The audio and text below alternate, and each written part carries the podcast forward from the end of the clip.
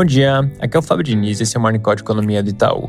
Começando pela Europa, hoje mais cedo na Alemanha saiu o índice de confiança ZIL para o mês de junho, que mostrou alguma melhora tanto na parte de situação atual quanto nas expectativas, embora as duas ainda continuem em território negativo.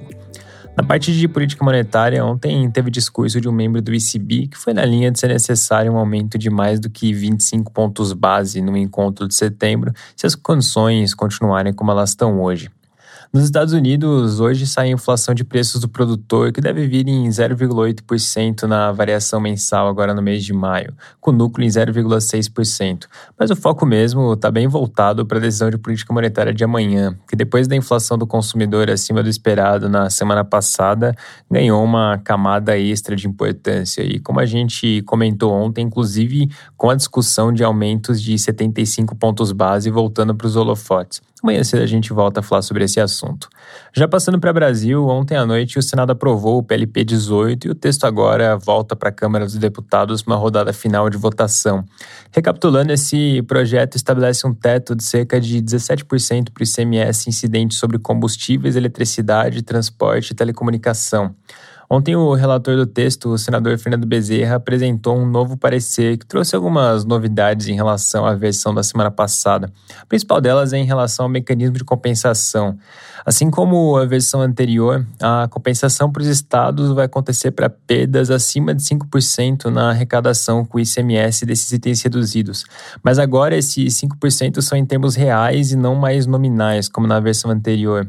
Além disso, o relator mudou também o período de vigência da desoneração do piscofins do etanol para dezembro desse ano e não mais para julho de 2027.